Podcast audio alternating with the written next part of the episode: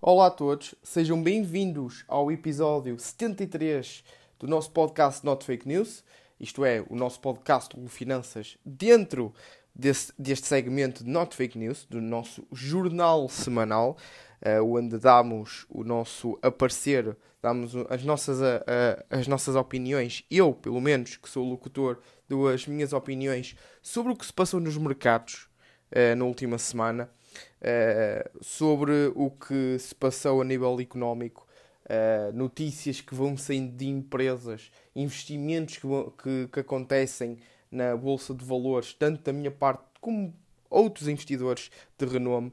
Um, ehm, eu dou as minhas opiniões sobre esses acontecimentos. Portanto, é isto que este podcast uh, se trata, não é? Temos vários segmentos e uh, antes de irmos para o próprio Not Fake News em si, quero falar um pouco de, daquilo que nós estamos a pensar. O Clube Finanças não todo está a pensar em uh, acrescentar de mais-valias, continuar a acrescentar de mais-valias para a parte do podcast. Uh, recentemente, que há uma semana, duas semanas, vai fazer duas semanas, publicámos um story no nosso Instagram a dizer que uh, fizemos a reestruturação do. A estávamos a fazer e ainda estamos a fazer Uh, além de vocês forem ao site clubefinancas.pt, um, ehm, vocês já veem uma grande mudança no site, mas ainda lá há uns retoques. Obviamente que ainda lá há muita coisa a fazer, especialmente na parte do e-book. Vamos mudar de software na parte do, do, uh, do, do, do, nosso e-mail, da nossa lista de e-mails, para con conectarmos-nos um, ehm, convosco também. Um, ehm, e uh, com isto tudo, claro que nós queremos, além das, das newsletters uh, semanais, uh, além do podcast semanal, também vamos ter newsletters semanais, queremos agregar ao podcast outras coisas. Queremos continuar com isto, obviamente, é o episódio 73 do Not Fake News.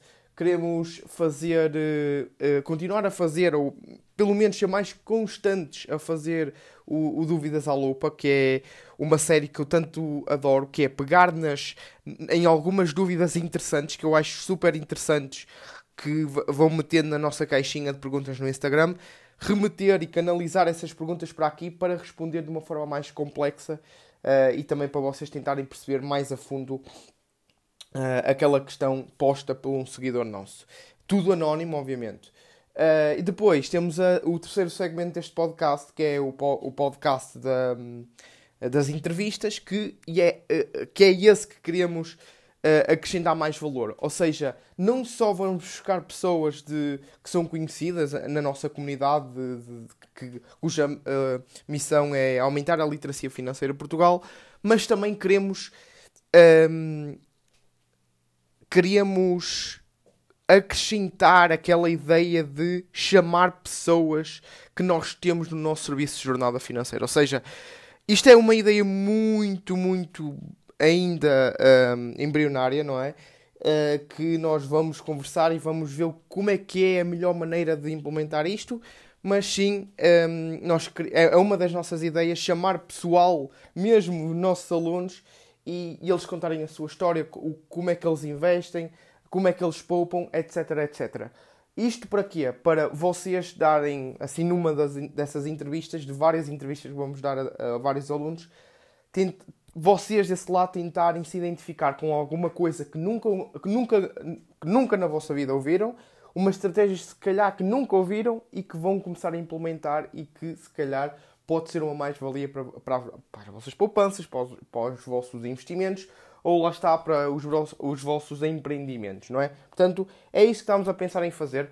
Continuem-nos a, a, seguir neste, neste podcast, porque sempre nestas partes introdutórias vamos falar um pouco do, do, do, projeto e como é que ele está a desenrolar, uh, para depois, lá está, uh, saltarmos para as partes importantes deste, deste episódio de Not Fake News, que são então um, eh, as notícias.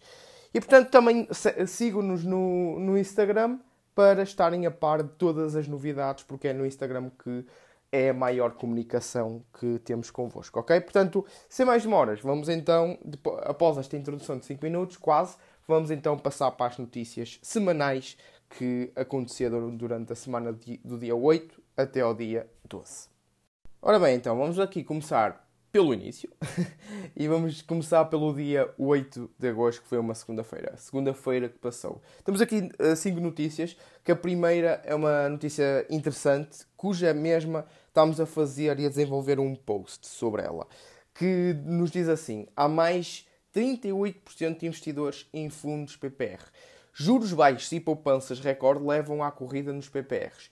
Desde o início da pandemia e até março de 2022, o número de investidores que subscreveu a fundos PPR aumentou 58%, mais 124 mil e subindo para um total de 450 mil. Portanto, isto basicamente é um estudo levado a cabo pela uh, a CMVM uh, e que nós lemos um, um artigo gigante e canalizamos esse, esse artigo uh, escrito pela CMVM, um estudo feito pela CMVM, daquilo que é o perfil de investidor dos portugueses. Portanto, nós pegámos nisso, analisámos, estudámos e estamos a estruturar um post que eu estou a gravar este podcast sábado e uh, domingo, dia 14, vai sair às 10 horas devem estar a ouvir isto provavelmente num domingo, ou numa segunda, ou numa terça, whatever, mas o post já deve ter saído entretanto, ok? Mesmo estando a ouvir no, na primeira hora que saiu este podcast.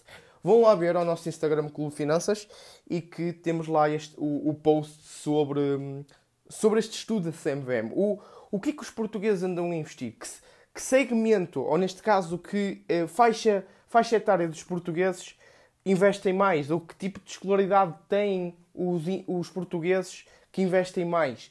E este tipo de estudo é interessante para percebermos também, não só para, para, para, para vocês, mas também para nós, para retirarmos um estudo em 2022, não é? Ou neste caso, o estudo foi um bocadinho antes, mas foi um estudo que tem por base um, vários, vários tipos de números, que daqui a 5, 10 anos, com finanças ainda existir, olharmos novamente para esses números, olharmos novamente para esse post e dizermos assim, ok, Portugal está a evoluir na literacia financeira. Nós colocamos as pessoas a investir de X para, um, para outro produto financeiro que realmente é mais rentável.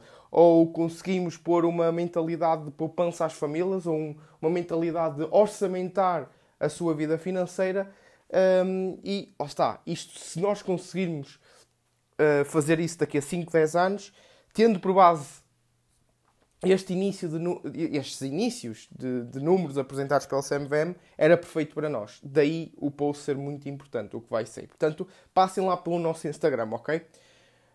Um, depois, temos aqui que as famílias de menos recursos recorrem aos créditos pessoal uh, e de habitação para comprar a casa. Há famílias que estão a recorrer em simultâneo a crédito de habitação e a crédito pessoal por, por falta de verbas para dar entrada na compra de uma habitação. Desta forma, o comprador consegue financiamento a 100% do valor da aquisição, mas com custos mais elevados que podem ser agravados com a subida das taxas de juros. Isto é um perigo, lá está, isto é um perigo por causa da, da subida das taxas de juros. Porque as pessoas o, sabem, pronto, vou, vou, uh, eu vou no princípio que vocês que estão a ouvir sabem que normalmente aquilo que é um crédito pessoal é, tem juros muito, muito altos. Se pusermos esses juros numa taxa variável, não sei como é que funciona porque eu nunca pedi um. Se tem essa flexibilidade de pedir de escolha de taxa variável ou fixa, e eles pegam num, num crédito pessoal, financiam com o, o, a sua aquisição da casa com esse crédito pessoal. Uh, ou seja, financiam a casa, não. Financiam a entrada para a casa. Depois têm este crédito pessoal e têm os juros. Uh, uh, serão cobrados pelos juros deste crédito pessoal e serão cobrados pela mensalidade da prestação da casa. Portanto, isto é um perigo porque as pessoas às vezes não fazem contas. Eu já sei como é que estamos em, em situações de sociedade portuguesa. Porque as pessoas um, vão pelo caminho mais fácil, não é? Para ter a casa uh, ou para ter outros bens que normalmente não fazem, com, uh, não fazem comp uh, compras, eu a pensar em compras, não fazem cálculos, não é? E quando nós pensamos nisto, pensamos em que então vão se meter, vai ser uma bola de neve. Inclusive, eu fiz uma live um, com o Hugo, da Credível, ok? Credible.pt. Eu fiz uma live com ele, está lá gravada no nosso feed. É só irem ao nosso feed do Instagram com Finanças e está lá a live o Credible, em que falámos deste tipo de investimentos imobiliários, não só investimentos imobiliários, imobiliários, digamos, digamos assim, uh, como também um, falámos especialmente daquilo que é o crédito à habitação e aquilo que é a aquisição da casa, em termos práticos, ok? Portanto, passem por lá se, se quiserem saber mais sobre este tipo de, de, de estratégias também, porque falámos deste, desta estratégia de. Uh, e os cuidados a ter também, desta estratégia de uh, pegar num crédito uh, pessoal para financiar a entrada de um crédito à habitação. Um, portanto, passem por lá que está muito bem explicado pelo Hugo da, da Credible.pt. Portanto, depois, terceira notícia, temos que a plataforma cripto Od, Odlnaut, penso que estou a pronunciar bem, porque eu nunca ouvi esta, esta plataforma na vida, suspende saques e depósitos. Basicamente, a plataforma de criptomoedas indicou igualmente que suspenderia todas as suas contas nas redes sociais, exceto no Twitter e no Telegram. Portanto, uh, temos aqui mais, ou inclusive, uh, uh, nós inclusive a Clube Finanças colocámos uma coisa, um story na, nas redes sociais, um story nas redes sociais, isto é, mais exclusivamente ao Instagram, porque agora, como eu já tenho dito, nós vamos pegar nas notícias mais interessantes, vamos acabar com o jornal que acabava por não agregar muito valor, vamos colocar aquela, a, a, a, aquela notícia mais interessante ou que nós pensámos em que haja mais relevo e colocámos nesse fim de semana, sábado ou domingo, estamos a falar dessa notícia, num ou dois stories, pomos lá uma imagem, pomos lá o título e comentámos aquela, aquela, uh, comentámos aquela notícia em stories, ok? Em vez de colocarmos em jornal, o, o nosso feed fica mais clean com coisas realmente que dão mais valias para vocês uh, uh, anulando completamente os posts do nosso jornal e colocamos então aquilo que são as nossas opiniões sobre notícias mais importantes, não é? E mais uh, interessantes para vocês. Um, e voltando aqui à notícia, claro que isto é mais uma. Foi o que eu comentei, por acaso fui eu que pus, pus, este, uh, pus esse story e fui eu que comentei que é mais uma. Isto lá está. Há este risco há esta instabilidade dentro da, do mundo cripto que acaba por um, dar aquele. Um, aquela. dá para diminuir um bocadinho a tese de investimentos de uma pessoa uh, quando, quando ela fala das criptomoedas. E portanto, uh, isto é mais uma, não é? Isto é. vai ser não a última, é mais uma e não vai ser a última acreditem. Estamos, e eles falam, e vamos ver mais a, a, à frente, por causa da Robin Hood, por causa da, da crise de inverno das criptomoedas, que perdeu lucros. Pronto, isto está, é só. Dentro deste podcast, dentro deste, deste episódio 73 de Not Fake News, vamos falar muito das criptomoedas, acreditem, e com coisas negativas.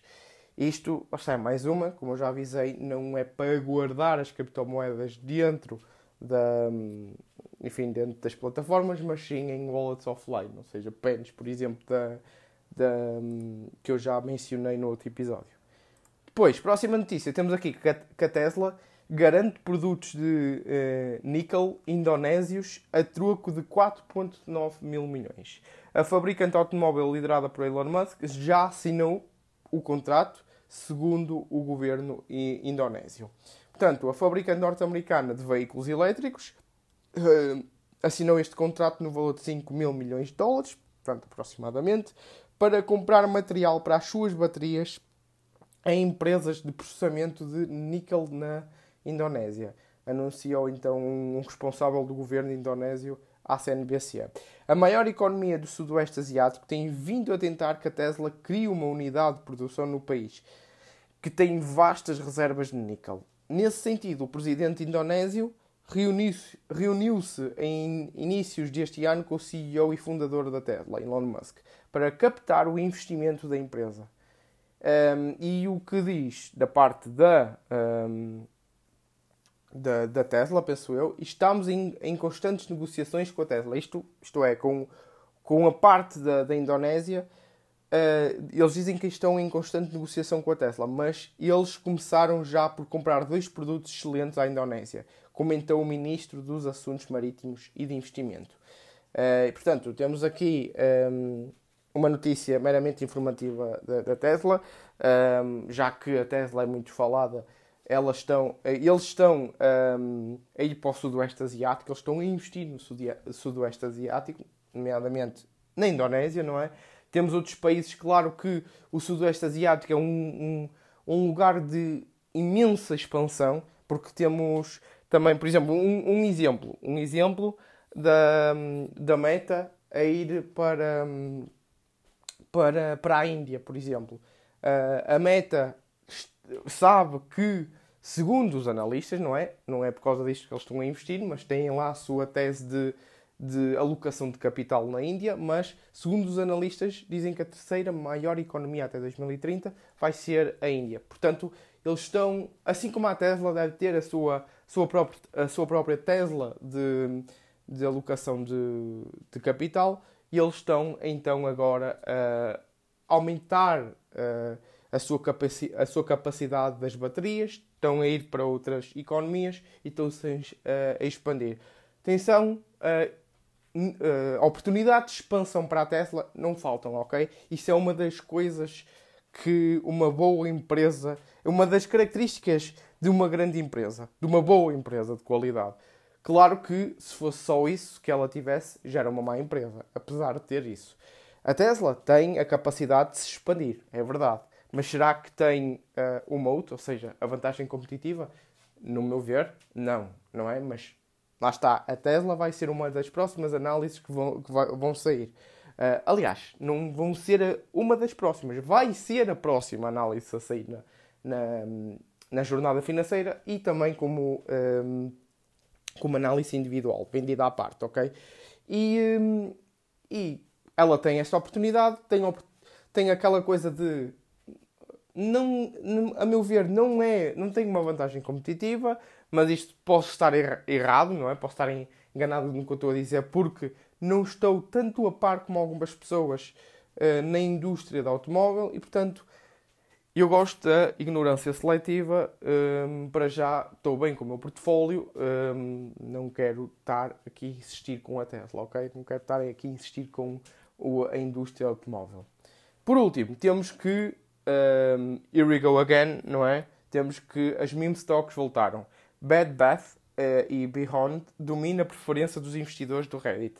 Vamos lá voltar aos níveis do VIX superior. O que é que é o VIX? É o, é o índice que mede a volatilidade do mercado e vamos também uh, voltar àquilo que são as grandes especulações do mercado bolsista, como foi o caso que nós já falámos e que foi muito falado uh, no início da nossa página, também foi a GameStop, não é?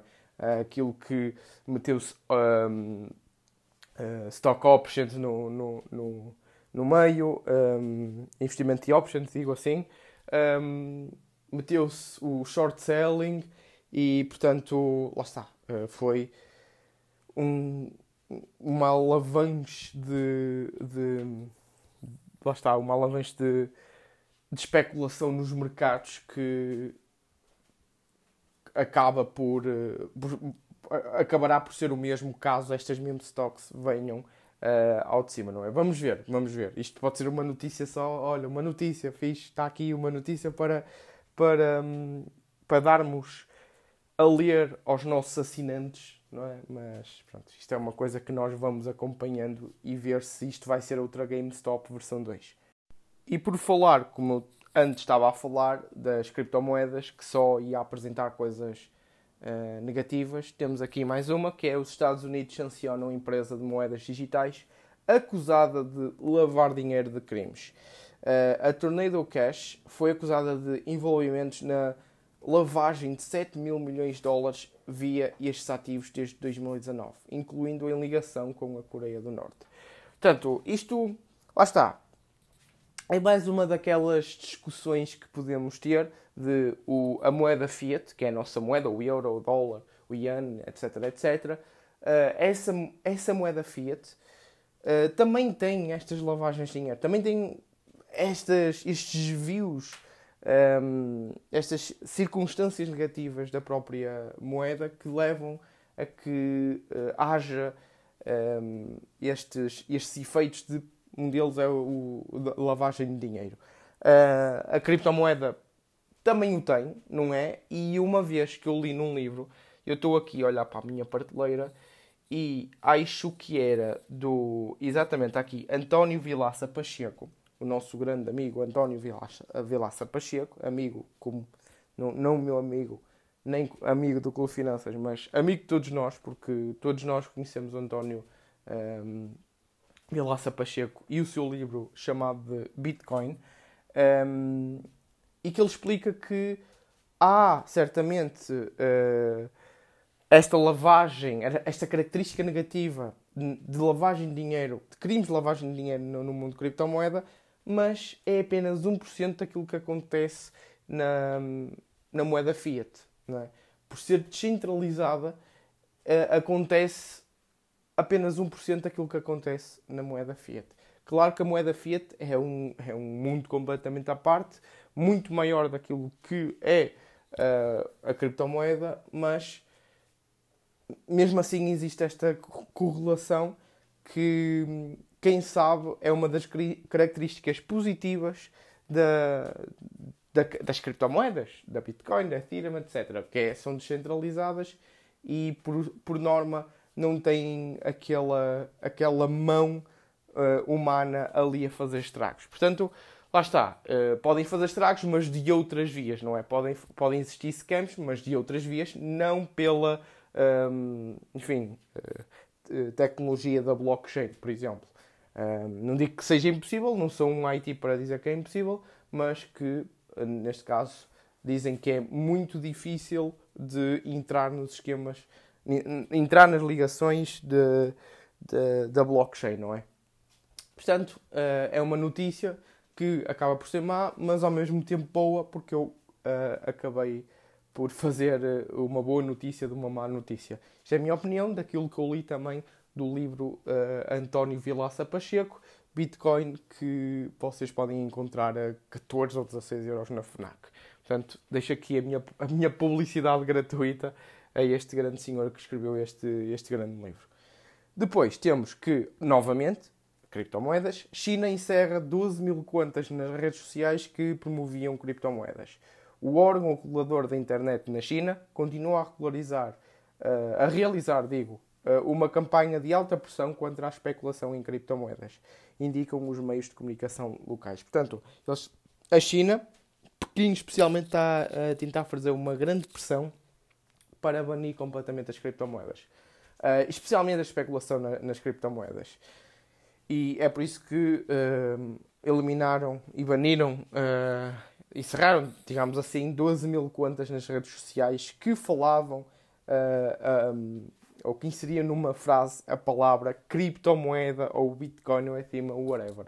Um, e uh, por norma, China já está assim há mais de um ano e meio, dois, não é?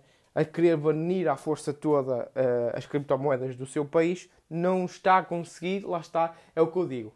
É o que eu tenho sempre dito é, é um grande risco. Claro que, mesmo que seja descentralizada, se os governos não quiserem, estão lá para banir. Eles têm o poder, o poder para banir. Eu sei que é descentralizado, o, o, o, nunca poderão banir na totalidade a, a Bitcoin ou criptomoeda, whatever, mas há sempre aquela pressão política, não é? E dos governos a dizerem isto não pode acontecer. Portanto, é aquela, é aquela barreira que dizemos assim, ok, isto não é escalável para ser uma moeda, a próxima moeda fiat. Ou para, neste caso, substituir a moeda fiat. Entendem qual é aqui o meu raciocínio? É que, claro que eu sei como, sendo descentralizada, nunca poderá uh, ser totalmente banida. Uh, mas há imposições e essas imposições são de pessoas poderosas que é os Estados, governos, políticos, whatever, não é? Depois temos Alibaba, que na semana passada já estávamos a dizer isso e que em uma semana já a história uh, já avançou bastante. A Alibaba já pode ter cotação principal na bolsa de Hong Kong. Um, a Alibaba espera que a cotação principal em Hong Kong permita aumentar a base de investidores e, em particular, expandir o acesso à China e outros investidores uh, baseados na Ásia. Portanto, o que ela quer é atrair mais investidores, como é óbvio, um, e se calhar ter aquela estima de se sairmos da Bolsa de Nova York, temos, estamos agora presentes também em Hong Kong, uma das maiores praças também do mundo de, de investidores. Portanto, é o que eu digo. Uh, poderá, uh, poderia estar aqui a falar mil e uma uh, coisas que. mil e uma razões para que Alibaba esteja a fazer isto, mas as, as que ocorrem são apenas estas duas. Precaver-se de a sua retirada da New York Exchange até 2024, para ter então estar numa grande praça um, de investidores, não é? é? Uma grande praça de, de financiamento e, e eu, não é? Uh, ter por base aumentar a sua, sua, o seu número de investidores e o seu número de, financiamento, tendo esta, est uh, estando esta inserida na, na Bolsa de Hong Kong. Portanto, há aqui vários outros outras razões, não é? Depois, por último, temos aqui a Micron, e a Qualcomm, que investem mais de 43 milhões na produção de chips nos Estados Unidos. O governo norte-americano considera a produção doméstica de semicondutores uma questão-chave para a economia e a segurança nacional, nomeadamente pela, pelo grande domínio do mercado que a China tem neste campo. Portanto, Micron, que hum, apesar de tudo isto, vocês lá está, a Qualcomm não devem conhecer, ou se conhecerem, poucos vocês conhecem, hum, mas a Micron está nas mãos de praticamente quase todos os investidores, não é? Uh, nem sei se o Warren Buffett tem, penso que não, mas vamos ver o, o um, Manish Bray, uh, ele tem. Uh, vamos ver o. Eu penso que o Charlie Munger tenha, não tenho a certeza, mas os grandes investidores, basicamente, um, os grandes investidores, vamos excluir aqueles que são de renome: Warren Buffett, Charlie Munger, uh, Peter Lynch, uh, vamos excluir esses, esses nomes vamos incluir os outros e se vocês forem a ver, eles têm. Até os grandes fundos têm este, esta, esta, esta empresa. Daí eu estar um, a, divulgar esta notícia, porque se quiserem explorar mais um pouco porque que eles realmente têm, eu vi um vídeo há pouco tempo, não vi todo, é por isso que não quero entrar em. Não quero entrar mais a fundo nesta notícia, mas pesquisem se tiverem interesse, porque hum, o que não existem o que, o, o que existe é vários artigos ou vários vídeos por aí porque é que os grandes investidores gostam da, da micro. Portanto, explorem se tiverem interesse.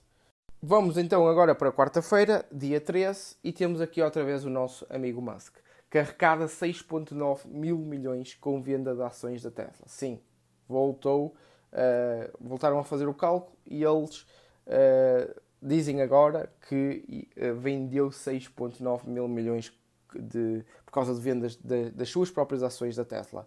Em resposta a um utilizador do Twitter, o CEO da Tesla explicou que a venda tinha sido feita numa antecipação de compra do Twitter e para que não haja uma venda de emergência de ações da Tesla. Um, e portanto, o CEO partilhou isto uh, no, na, nas redes sociais por causa de há muita gente que lá cá sempre há sempre comentários contraditórios e o Elon Musk não, não, ok, eu vou explicar isto e eu vendi as minhas ações não porque não acredito na empresa, mas sim porque fui para financiar e para antever aquilo que era um, um, um pouco do meu poder de compra em caixa, em liquidez, para grande parte da compra do Twitter. Ele explicou isso, uh, agora se é total verdade, só ele sabe, mais ninguém. Só ele sabe. Ele é que fez isso de livre vontade e diz ele que foi para antecipar uma compra do Twitter. Depois temos a taxa de desemprego que recua para 5,7%, o novo mínimo em mais de uma década. Em mais de uma década, isto já sabem, vamos estar sempre. Uh, aqui parece uma, um episódio de novelas, não é? Vamos estar sempre a falar disto. E em episódios anteriores eu já expliquei o, o porquê que isto é, é interessante, portanto não vou estar sempre a, a massacrar os mais fiéis ao podcast, os mais fiéis que vêm, todas as, vêm aqui todas as semanas ouvir uh, o podcast e não vou estar sempre a explicar porque é que isto interfere também com a subida das taxas de juros, com a inflação, com a economia no geral. um, e, especialmente com a economia no panorama atual, porque é que isto mexe? Porque é que estamos a falar também muito de taxas de desemprego, não é? Uh, e portanto, estamos aqui nos mínimos históricos, voltou a recuar e agora desta vez para 5,7%. Uh, e eu uh, posso dizer que até 2022, até ao final de 2022, final deste ano, muita coisa pode reverter e eu acho que vai reverter até dezembro deste ano e vamos, vão começar a, ver, a, haver despedimentos porque as taxas de juros vão, começar, vão continuar a aumentar e vai ser uh, vai ser também aquela coisa de as empresas têm que fazer uma, uma escolha e a escolha acaba por uh, começar a despedir esta, esta força de trabalho, a despedir os seus trabalhadores para fazer face àquilo que é a inflação, é a subida das taxas de juros etc, etc. Portanto, uh, até, até dezembro isto pode reverter, daí uh, o próprio, a própria Fed, o próprio Banco Central Europeu, quererem lá no fundo que isto reverta, não é? Porque isto também indica que há sinais de continua, uh, um contínuo aumento da inflação. Depois temos o INEC que confirma a inflação de 9,1 em julho, a mais alta desde 1992. Pois, o Instituto Nacional de Estatística confirmou esta quarta-feira, a passada quarta-feira, que a taxa de inflação acelerou de 9,1% face, uh, face ao igual período do ano passado. E este é o valor mais elevado desde novembro de 1992. Portanto, estamos a, continuamos com máximos históricos uh, desde há praticamente 30, 40 anos atrás. Falar em inflação, cá vamos falar de inflação lá, que nos Estados Unidos, que nos Estados Unidos alivia de, de máximos de 40 anos e cai para 8,5% em junho.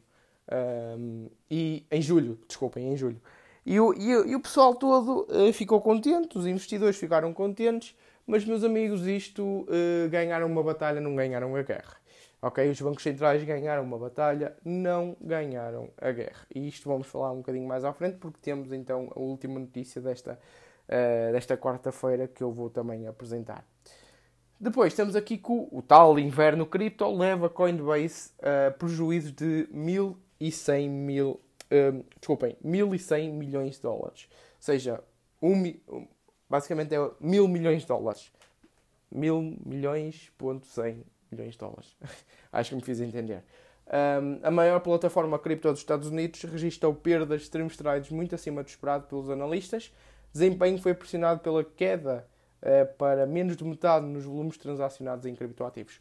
Eu odeio empresas que estejam indexados, indexadas em algum tipo de ou commodity ou uh, neste caso algum tipo de hum, ativo volátil, não é? Neste caso a Coinbase é tem, tem na posse dela as criptomoedas, não é? Uh, por base também uh, os, os investidores, se aquilo anda, não, já não andam muito a falar de criptomoedas como andaram no início de 2000, no início, não, no ano todo de 2021, uh, quando atingiu os máximos históricos de 60 e tal capa de 60 e tal capa dólares.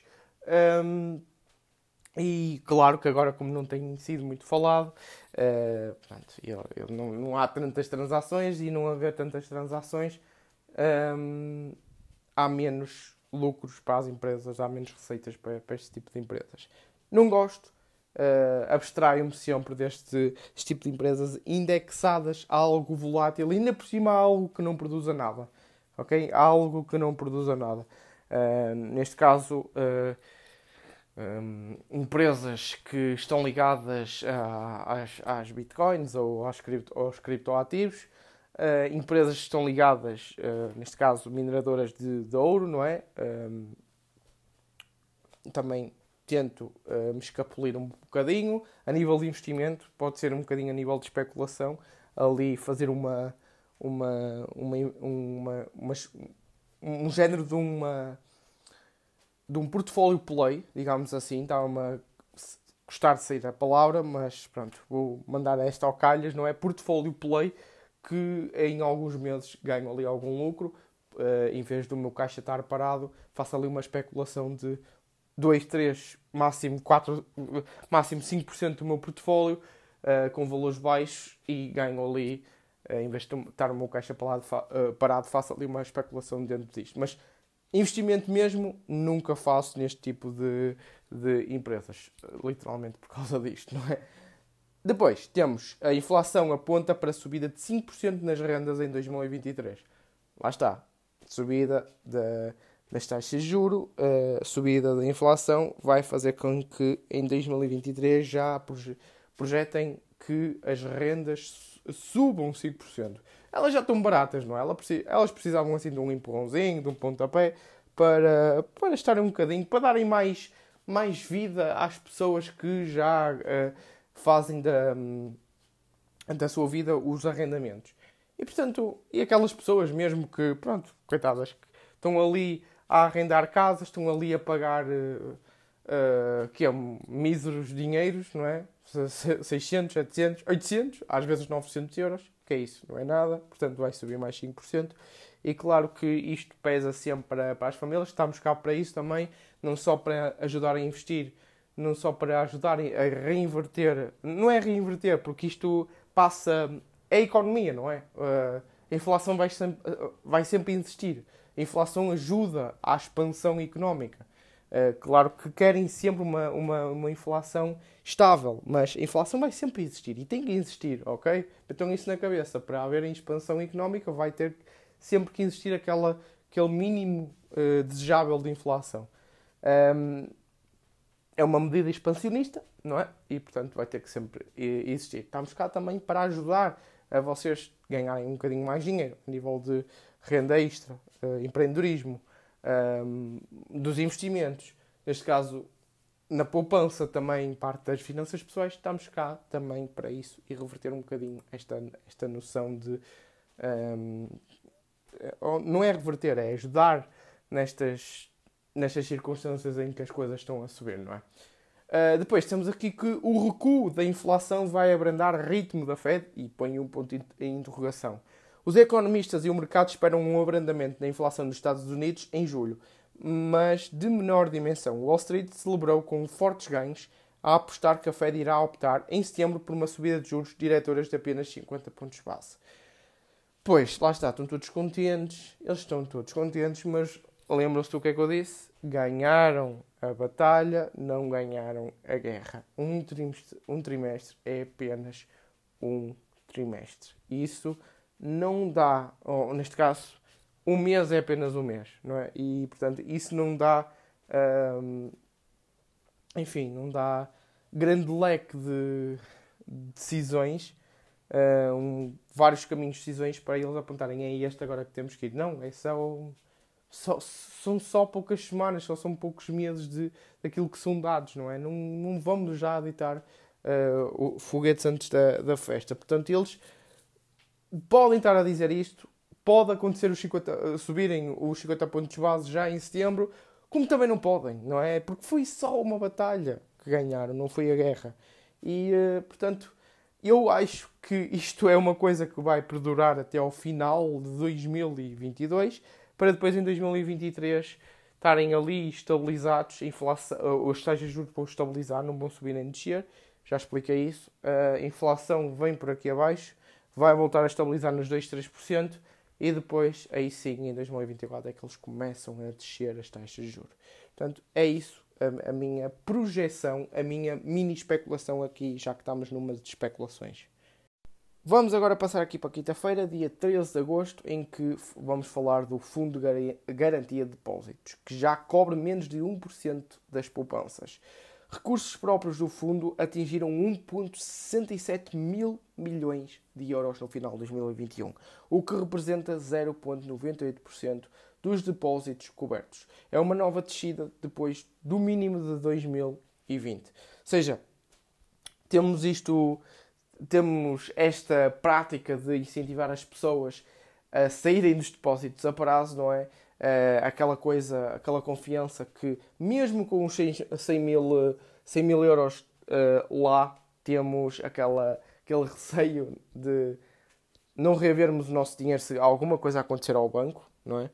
Uh, e, posso ser sincero, até eu próprio tenho o, o, o receio, mesmo tendo, tendo escrito lá na lei que o fundo garantia de depósitos é até 100 mil euros, mas pronto, lá está. Eu, eu, eu quero, sou um grande apologista de ter o meu dinheiro todo investido, não é? Porque lá está, eu tenho a reserva de, de emergência, tenho as minhas, uh, as minhas coisas, eu tiro sempre que recebo, quando estou a fechar um mês, eu tiro sempre para o mês seguinte aquilo, o, o montante uh, suficiente para fazer face às minhas despesas uh, mensais. Eu tenho que comer, eu tenho que pôr gasolina, tenho que pagar as minhas, as minhas coisas.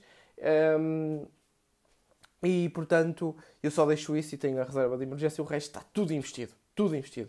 Tenho praticamente 90% do meu património no início do, do, uh, do, do mês investido. E isto está, vem estando sempre a aumentar porque aquela reserva de emergência está sempre fixa, os investimentos estão sempre a aumentar e aquelas despesas mensais para já estão sempre fixas. Portanto, os meus investimentos, aquilo que é a porcentagem do meu património investido, uh, está sempre a aumentar de mês a mês está a 88% ou 90%, está sempre cada vez mais a aumentar. Sou sempre apologista de não ter quase nenhum em depósitos a, a prazo, ou neste caso na conta, na conta corrente do meu banco, e sim é, investido. Há aquele mimo de um, um bom um, investidor não é, de longo prazo vai perceber que é um, aí és pobre, só tens 100 euros digamos assim, numa realidade mais comum. Aí só tens 800, 900, mil euros na tua, no teu banco. Olha, aquele nem, nem, uh, nem uh, enfim, é pobre também, não é? é pronto, digamos assim, em, em, palavras mais informais. Aquele é pobre, mas no entanto temos a parte da sua corretora que ele está cheio dele. Isso é um investidor, isso é o mimo do investidor, porque os investidores não gostam de ter o seu dinheiro na, nos bancos, têm que ter o seu dinheiro nas, a, a render em algum lado, neste caso das corretoras. Depois, uh, voltando aqui ao Musk, o Musk quer que Twitter entregue lista com o nome de funcionários responsáveis por bots, uh, que o CEO da Tesla quer ouvir funcionários responsáveis por calcular a porcentagem de contas falsas na rede social em tribunal. Portanto, isto está uma novela mexicana completamente e pronto, vamos ver se uh, acabará no final das contas, por ele uh, comprar o Twitter ou não. Eu penso que depois disto, pronto, não sei se isso vai acontecer ou não, mas eu, na minha opinião, eu acho que não. até porque, pronto, estamos aqui nestas, nestas polémicas todas já e eu, isto já era desnecessário. Uh, ainda por cima, ele vendeu as suas próprias ações para financiar o Twitter, uh, está a financiar estas coisas dos tribunais é mais burocracia e lá está, é isto é, são coisas que eu penso que isto não vai, não vai acontecer nada, uh, cada um para o seu canto e o Elon Musk não vai comprar o Twitter, mas vamos ver, vamos acompanhar esta novela, novela mexicana, é uma opinião apenas especulativa minha também, uh, também não estou a ler todos os dias sobre o assunto, uh, leio aqui na, na parte do Not Fake News, vamos ver como é que a história se desenrola no final.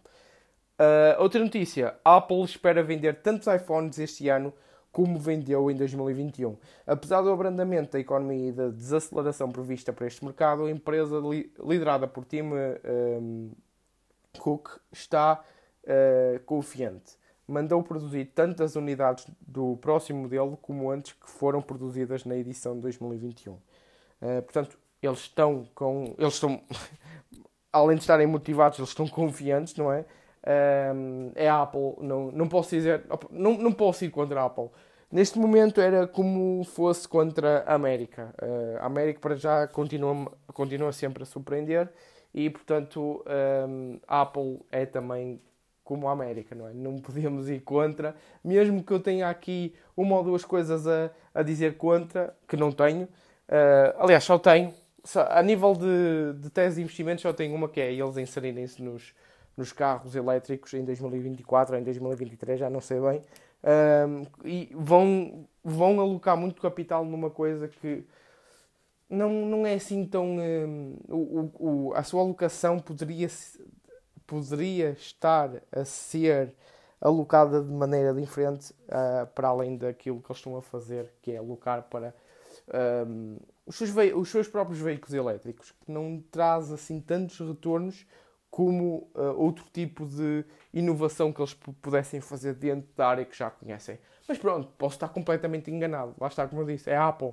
Vamos ver como é que eles saem nisto tudo. Mas pronto, uh, vamos ver, não é? Vamos ver. Eles dizem que sim, vamos ver se continuam. Então, uh, a sua confiança é um, suficiente para uh, superar então as estimativas que eles próprios mantêm até ao dia de hoje.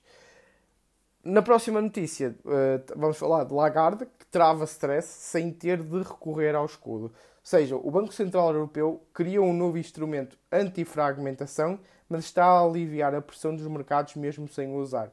O segredo está na flexibilidade a comprar dívida. O BCE criou então este novo instrumento anticrise para evitar dificuldades nos países mais endividados, incluindo Portugal. Mas mesmo sem ter de o acionar, já está a conseguir acalmar os mercados. A autoridade monetária, monetária liderada por Christine Lagarde, que é presidente do Banco Central Europeu, tem conseguido aliviar as yields das obrigações e o spread face à Alemanha usando apenas a prometida flexibilidade. O problema é que uh, correu bem de uma vez, pode não correr bem da próxima vez, porque eles foram muito lentos. Um, ehm, eles, são, eles são a prova viva que Fed faz uma coisa, eles vão atrás depois de fazer a mesma, porque pronto, é inevitável. Mas desta vez, Christine Lagarde, Banco Central Europeu, foi muito lento a, a, a, iniciar o seu aumento das taxas de juros. Muito, muito lento. Finalmente aumentaram há um mês, dois meses atrás. Um, ehm, e foram muito, mas mesmo muito lentos a tomar essa primeira decisão. Vamos lá ver agora que eles têm um plano B. Se caso esta flexibilidade não corra bem, não é? é? O que ela fala de flexibilidade, o segredo está na flexibilidade, mas mesmo assim pode correr mal e acho que vai correr mal se ela tiver assim com grande confiança nesta coisa da flexibilidade. Um, eles ainda têm o plano B e estou curioso para ver o que é, que é isto, pronto, da, como é que funciona realmente isto plano B na prática, não é? Depois, a última notícia vem da, uh, da, da, América do Norte, da, do segmento streaming, e vem da Walt Disney, que os lucros da Walt Disney sobem 62% para 2,98 mil milhões de dólares. A empresa obteve lucro de 2,98 milhões de dólares uh, nos últimos nove meses. Crescimento de, do número de assinantes do serviço de streaming contribuiu fortemente para este desempenho.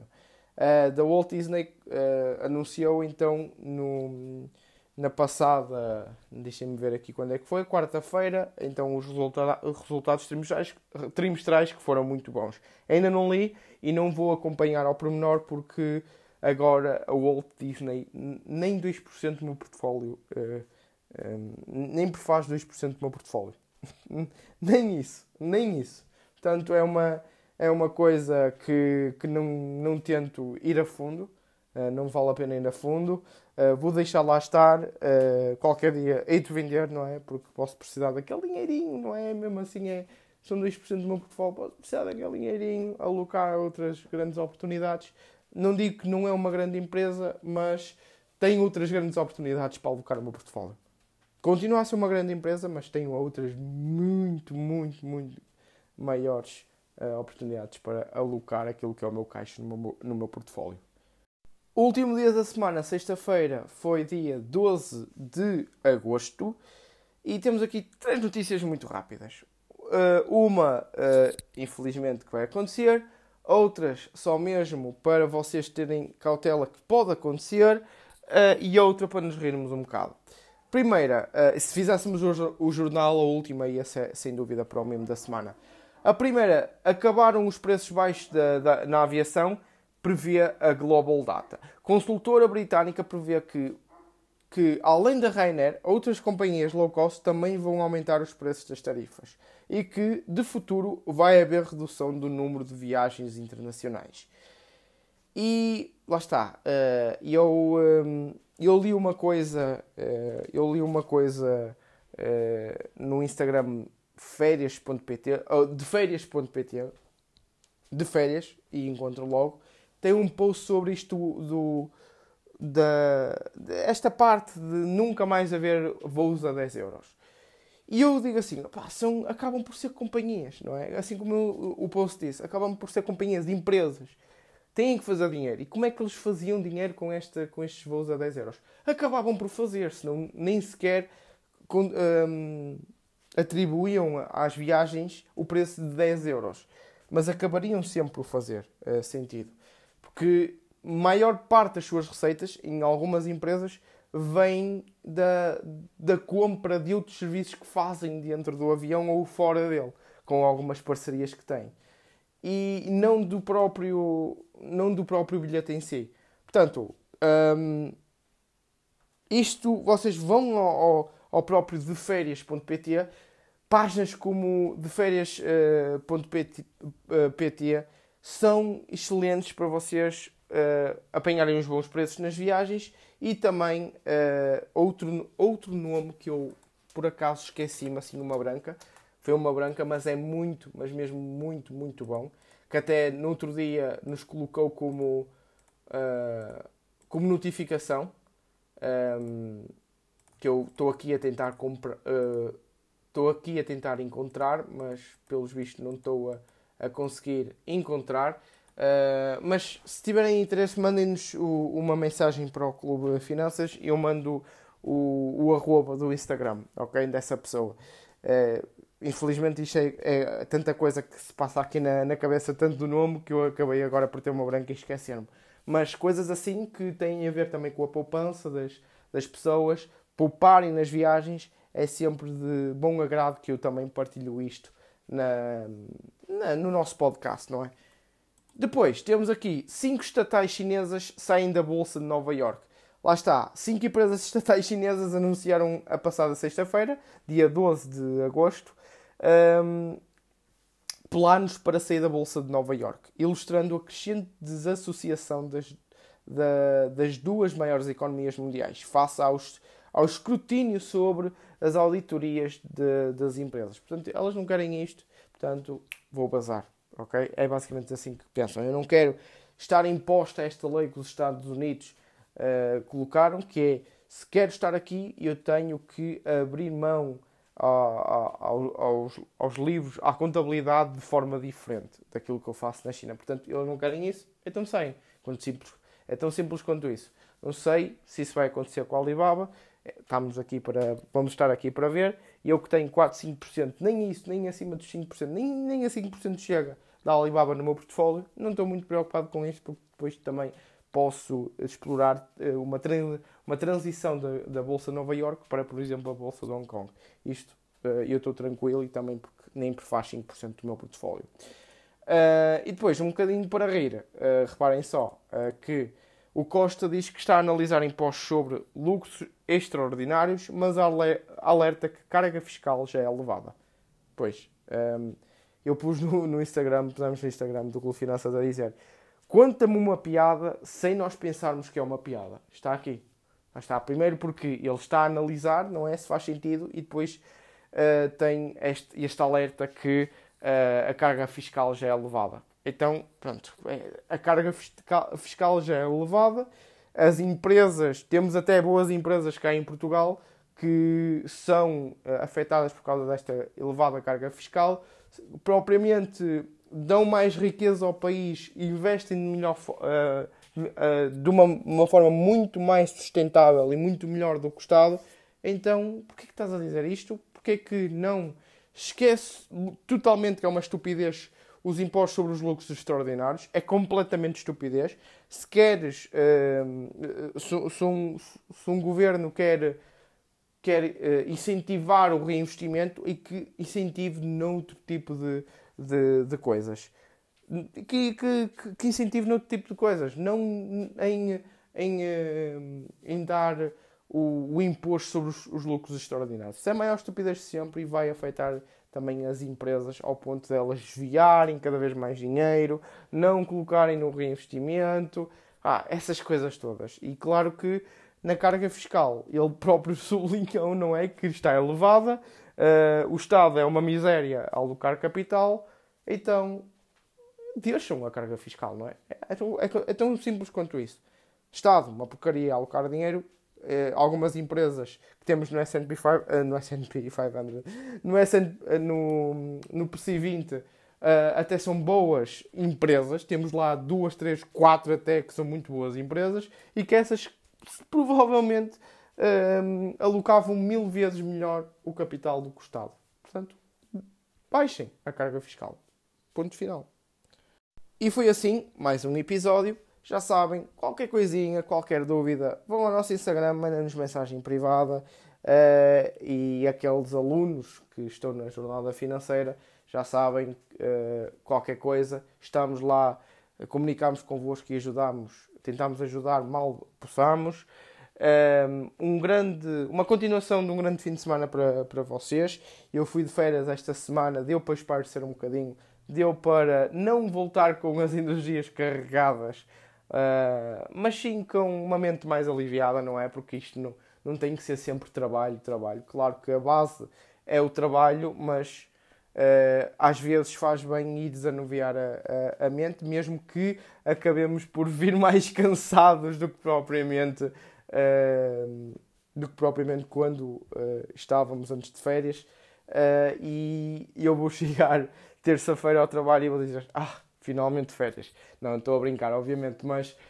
Uh, isto para vos dizer que aproveitem para descansar, aproveitem para, para estar com as, as vossas, a vossa família, que como eu digo, a vida é um equilíbrio, nem tudo é trabalho. Portanto, vemo-nos na próxima semana. Uh, obrigado por, por estarem presentes até ao final deste podcast e, como eu já disse no, no, no passado podcast, para as, para as senhoras e para os senhores, não é um abeijo, não é um abraço, mas sim é um abreijo. Portanto, até, até para a semana.